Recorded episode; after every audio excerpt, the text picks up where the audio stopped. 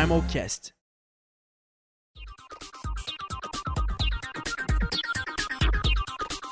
Bienvenidos al Primacast, el podcast para ayudarte a comprender más acerca de los comités de Minion 2018. Vamos a hablar ahora con Bernardo Faría, director de Comité CE 2019. Bienvenido Bernardo y gracias por tu participación. Muchas gracias Carlos, Ah, un gusto muy grande de estar aquí. Gracias a vos. Entonces vamos. El Consejo Europeo discutirá la política de la Comunidad Europea tras la salida del Reino Unido del bloque económico. Los delegados van a simular cuestiones acerca de la circulación de ciudadanos del Reino Unido en otros países del bloque y viceversa, y abordarán algunos aspectos económicos.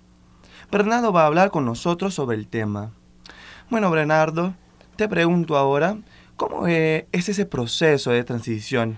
¿El Reino Unido seguirá cumpliendo las normas de, la Unión Europea hasta separarse por completo del bloque o no?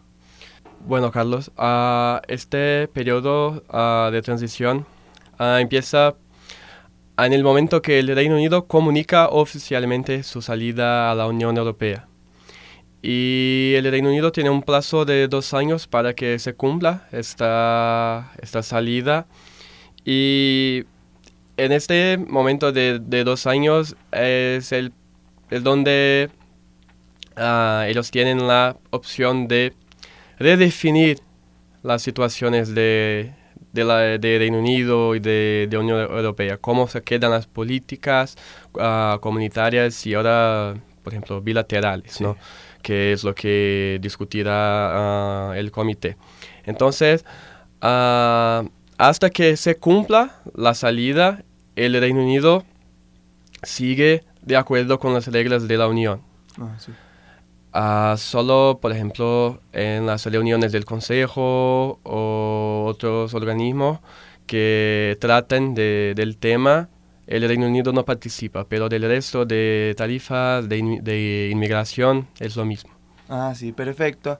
Y, y, director, ¿sabría decirme cuáles, cuáles son los posibles impactos de la salida del Reino Unido a sus ciudadanos y, y a las grandes empresas que están ahí a ingresas en este país?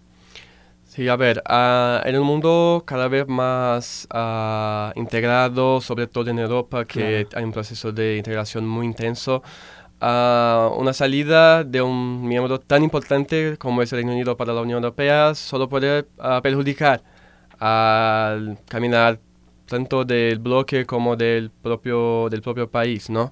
Sí, Ah, podemos tener im- impactos muy grandes en las políticas de, de inmigración, podemos ah, tener problemas de, de las inversiones que los grandes bancos, las grandes empresas ah, europeas tienen en Reino Unido. ¿no? Reino Unido es un- uno de los principales contribuyentes ah, financieros a la Unión Europea, ap- aporta mucho dinero ah, todos los años y puede que la Unión Europea tenga su propio ah, presupuesto perjudicado, ¿no? más limitado para ah, promover su- sus programas sociales, económicos o de cualquier otra naturaleza. ¿no? Claro, entonces todos salen afectados con esta acción, ¿no? Y, y- pero bueno, un- Reino Unido es un país que estaba tan integrado, pero ¿qué llevó a Reino Unido a separarse del bloque? Ah, bueno, Carlos, creo que podemos comprender esta situación desde un punto de vista más histórico. ¿no? Ah, el Reino Unido desde hace siglos siempre tuvo ah, una posición de aislamiento ante lo que se pasa en el continente europeo. Eso solo se cambió con ah, la década del 70, a inicio de la década del 80, con la adhesión Claro. del Reino Unido al bloque. Entonces, mismo participando de, de la comunidad, la comunidad europea en la época, ah, Reino Unido se mantuvo un poco ah, separado de las otras decisiones, como el espacio Schengen eh, posteriormente y después de la zona del euro. Ah, Reino Unido mantiene su moneda, la, la libre esterlina, ante la circulación del euro en la mayor parte del, del continente europeo. Entonces, de ese punto de vista ya podemos comprender un poco. Y de la última década tenemos, tuvimos una crisis económica muy grave en, en Europa, lo que llevó sobre todo a los países de Grecia, España, Portugal, Claro, Italia. a Italia, muy bueno, a, a situaciones casi que extremas, ¿no? Exacto. y también tuvimos una crisis de refugiados, ahora más que hace más poco tiempo, que el Reino Unido, yo, a ver, estamos contribuyendo mucho según, según su punto de vista y no estamos uh, recibiendo, uh, no tenemos, no ganamos con eso lo que estamos uh, gastando. Claro. Entonces, para los británicos, para parte de los británicos, ¿no? la Unión Europea trae más problemas que beneficios, ¿no? Claro, con toda esa gente que está llegando, los inmigrantes, ¿no? Y, y bueno, Muchas personas consideran esta separación uno de los procesos más complejos de todo el continente europeo desde la Segunda Guerra Mundial en 1945. Bernardo, ¿vos crees que estas personas tienen razón? ¿Y, y por qué? Bueno, en parte, ¿no? Porque después de la Segunda Gran Guerra uh, tuvimos al final del inicio de la década de 90 la separación, ¿no? La disolución de la Unión Soviética, el fin de la Guerra Fría, que tuvo la separación de la unificación ¿no? de las dos Alemanias, después tuvimos la guerra en Yugoslavia, en los Balcanes. Entonces, por ejemplo, no es uno de los, sí, es uno de los más complejos, pero tuvimos otro más complejo. Pero si hablamos de una cuestión de, una cuestión de, este, de, organizaciones internacionales en el ámbito, es algo más complejo, no solo en Europa, pero en el resto del mundo. Claro. ¿sí? Ah, porque la Unión Europea no tenía una cláusula de salida hasta el Tratado de Lisboa 2007. Entonces, es reciente.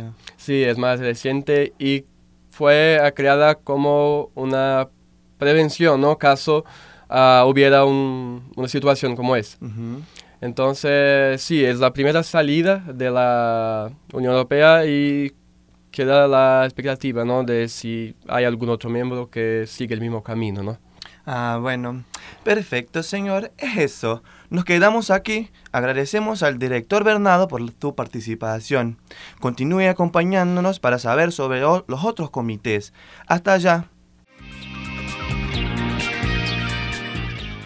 Este podcast fue producido por el Comité de Prensa del 19 Miniono con ayuda de la monitora Tainara Barbosa y locución de Carlos Divino.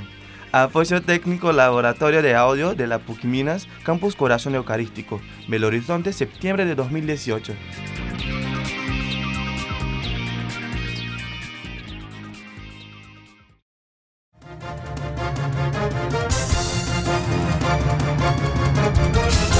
Primalcast.